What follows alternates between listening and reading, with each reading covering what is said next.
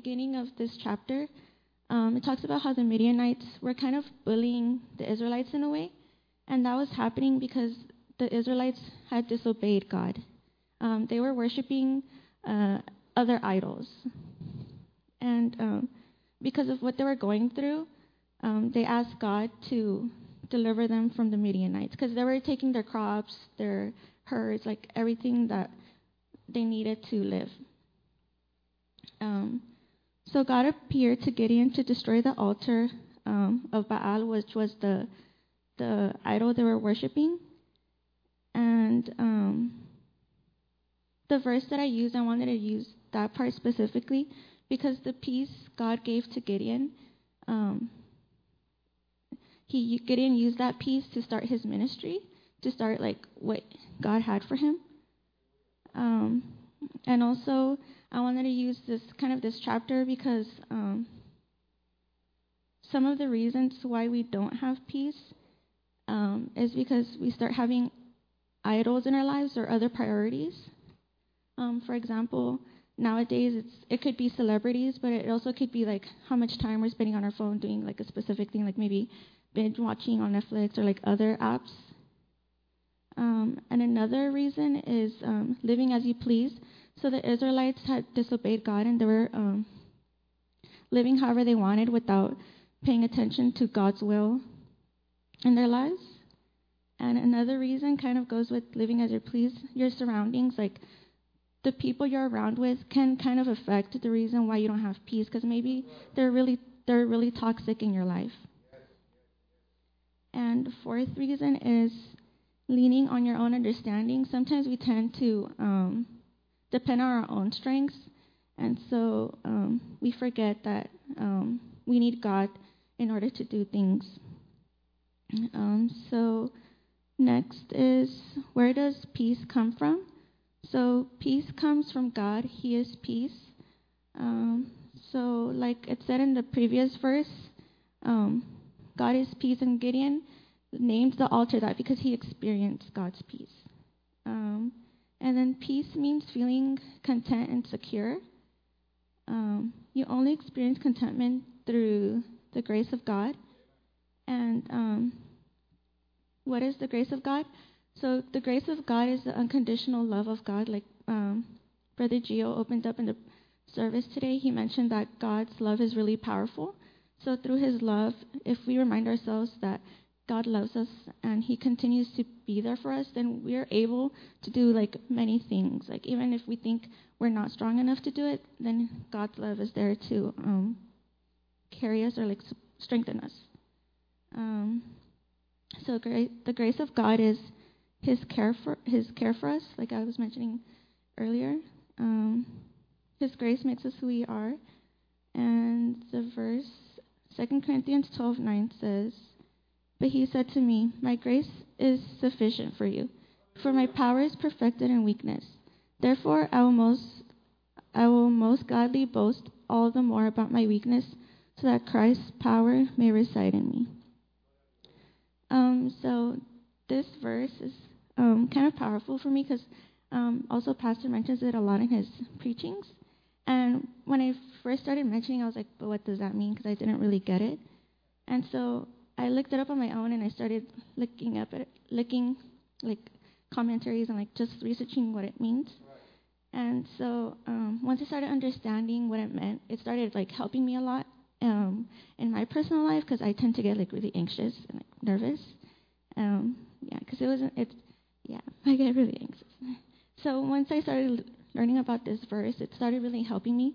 And so what it means is that like, as I explained earlier, um, God's grace is sufficient for us. Because if we remind ourselves um, of God's grace, then we're able to do things, even even though we struggle through things, and we're able to do it. Um, so God can bring relief in two ways. Um, first, by removing whatever was bringing um, that feeling to you, like of anxiousness or any feeling like that's disturbing. Um, and second, um, strengthening the shoulders um, of the person who's carrying that burden, and also by bringing peace. Um, so to re- to receive, we have to believe that God's grace is sufficient.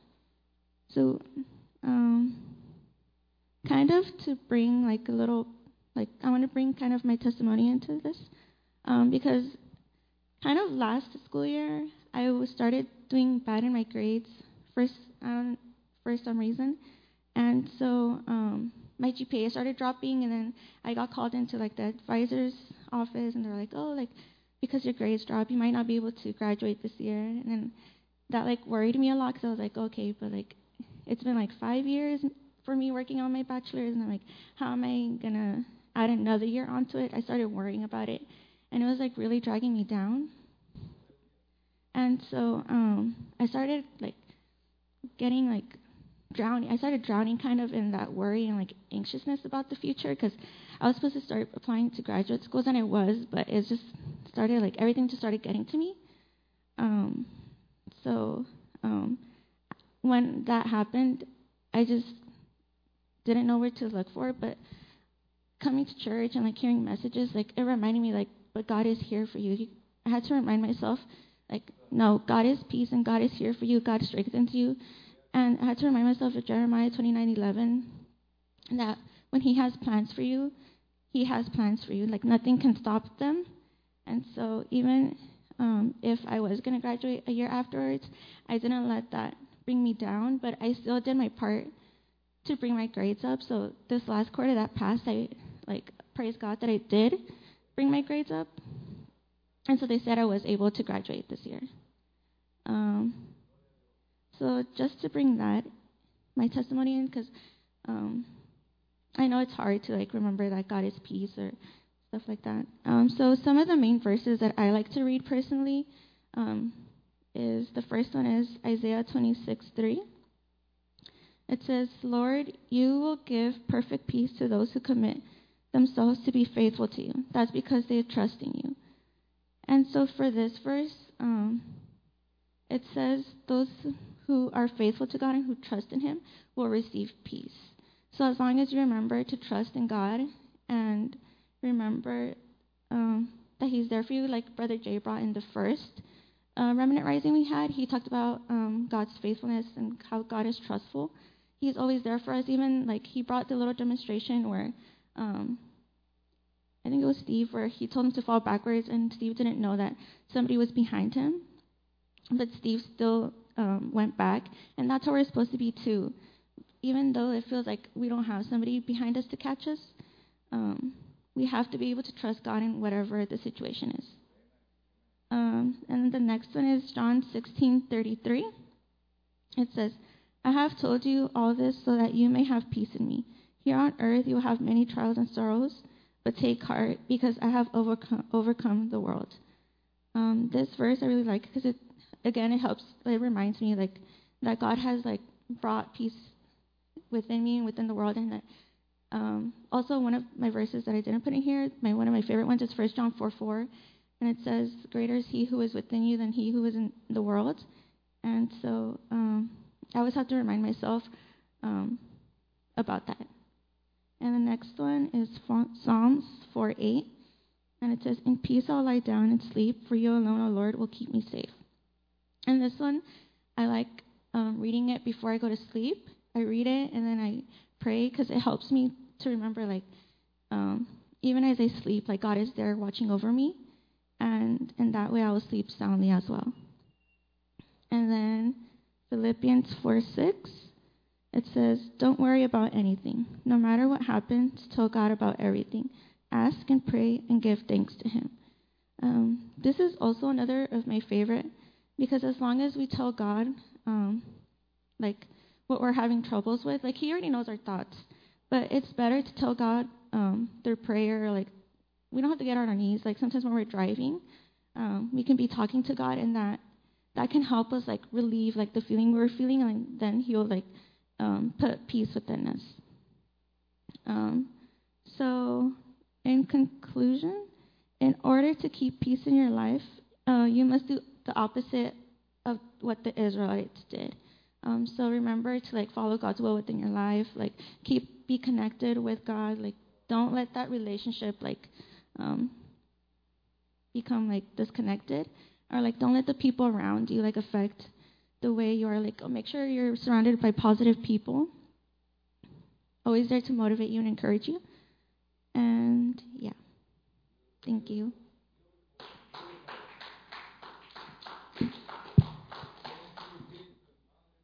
Amen amen. Uh, phenomenal word. Hopefully you were listening since we opened uh, this evening two words you were hearing throughout peace and fear. We know the acronym for fear, right? False evidence appearing real. Okay? Uh, our brother Gio spoke about the peace of God, and our sister tied it up today uh, with the scripture. Uh, remember, remember what happened with, uh, with Peter. Jesus asked him to, uh, uh, Peter asked Jesus, Call me out to you on the water. And as Peter steps out in the water in faith, he starts to take his eyes off of Jesus. The wind is going and the waves are coming up, and he starts to take his eyes off of Jesus and uh, he starts to focus on the circumstances. And when he starts to focus on the circumstances, is, is when he sees that he starts to go down. And he reaches out and he says, Jesus, help me. And Jesus helps him up. And a lot of times that's the way it is with the Christian walk.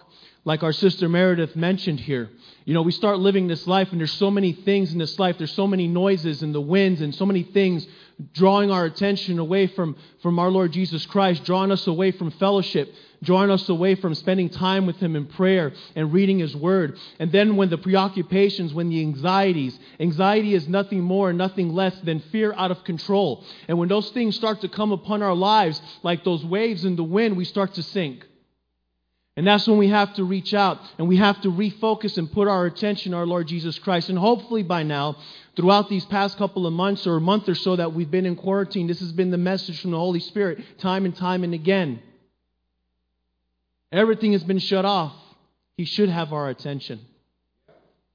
You know, Jesus said, as a sister was um, sister was uh, uh, reading, uh, you know, just the scripture just started coming because everything just ties in together. On John 14, uh, 27, Jesus told the disciples, Peace I leave with you, my peace I give you. I do not give you as the world gives. Do not let your hearts be troubled, and do not be afraid. The peace the Lord gives us isn't the same peace as the world. The peace the world expects is a life without tribulation, a life without trouble. The Word of God says, Count it all joy. As Christians, we go through the, we go through the crucible, like metal being put through the fire so that the, the, the impurities in our lives can be lifted up and be taken out. The peace that Jesus Christ offers, brothers and sisters, is that He's with us through the hardships. It's not an absence of them. And during these times now, He's with us. He's with us. It's a matter of whether or not we're focusing on Him or not, maintaining our focus on Him, maintaining our fellowship with Him. The Word of God says um, at the end times, at the end of days, men's hearts will fail them for fear, for looking after those things which are coming on the earth, for the powers of the heaven will be shaken. But we're not those who fear. We have nothing to fear. Like our brother Gio said, like our sister spoke here tonight. Why are those men's hearts in fear? Because they refuse God. They refuse Jesus Christ. They refuse the Lamb of God.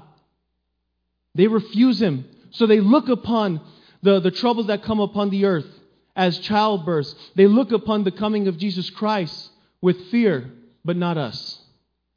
We look upon it with encouragement. We long for that day. We long for the coming of our Lord Jesus Christ. Amen. And the last verse I want to share here with you tonight is that in uh, 1 John 4, verse 18, there is no fear in love, but perfect love drives out fear because fear has to do with punishment. The one who fears is not made perfect in love. Did you hear that, brothers and sisters? Perfect, it's the fear, there is no fear in love, but perfect love drives out fear. Why is it that people fear, like our sister spoke about, is because people start drawing away from the Lord.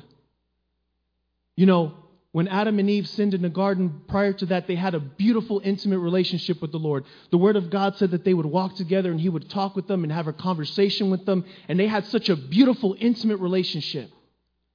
And the Word of God says that the moment, the moment they disobeyed, they hid from the presence of the Lord because fear struck their heart. And God had to come looking for them. He knew where they were. But because our Heavenly Father, because remember, what are we learning this, this year, Remnant Rising? What are we learning this year, youth? Knowing our Heavenly Father better. And you know what? How our Heavenly Father is? That knowing they had sinned, He went looking for them. But He didn't go kicking things up and ripping things out. He asked, Where are you? And He gave them a chance to repent. He said, Who told you you were naked? He gave them a chance. He, he drew that confession out of them to restore that relationship with them. And maybe that's some of you tonight. Maybe some of you are still hiding. Maybe some of you still don't have peace because you're fearful. You're fearful of what might happen. You're fearful of the times we're in. Maybe you're even fearful of the judgment of God. But let me tell you, friends, there is no condemnation for those who are in Christ Jesus. And if you have put your trust in our Lord Jesus Christ as your Lord and Savior, your sins have been forgiven and they have been separated as far as the east is from the west. And if that's the case, and if you want to reestablish that relationship with our Lord Jesus Christ, or maybe you're watching and you haven't made that commitment with the Lord, I would like to lead you in prayer tonight before we turn it over to our pastor. Because I believe the Holy Spirit's talking tonight. There is no fear in love. The Word of God said that Jesus came so that we would be saved, not to condemn the world, but to save the world. But those that stand condemned is because they've rejected Him. Don't harden your hearts any longer. The word says that he knocks on the door, and if you open the door, he'll come in and, and, and, and, and, and eat with you. And today's that day. So let me lead you through a prayer if you believe and if this message has ministered and spoken to your heart tonight. Heavenly Father, far too long I've been running from your presence. Far too long I've been living in fear fear of punishment, and fear of condemnation. I ask for your forgiveness for trying to hide from your presence, from trying to hide from your Holy Spirit. I don't want to hide from you any longer. I turn my life over to you. I confess my sin to you and I accept you, my Lord Jesus, as my Savior. Thank you for your love, and thank you for your peace. In Jesus' name, amen. I'd like to ask our pastors to come up. They have anything to share with us tonight? Amen. Amen. I think we might have a few announcements. We have a few announcements, and then, um, so uh, as always, uh, until